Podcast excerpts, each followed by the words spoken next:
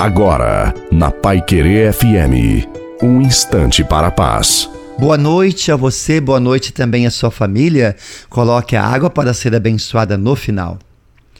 Em nossa vida, muitas vezes fazemos nossos planos, mas nem sempre as coisas acontecem como havíamos planejado. Neste momento, esquecemos que nossos planos estão nas mãos de Deus. Independente do que aconteça, é preciso coragem, não se acovardar, não ter medo dos problemas, dos desafios, nem das tribulações, enfrentá-los na graça de Deus. Porque o Senhor vai à sua frente, abrindo caminhos, uma vez que você se uniu a Deus, ele jamais vai te abandonar.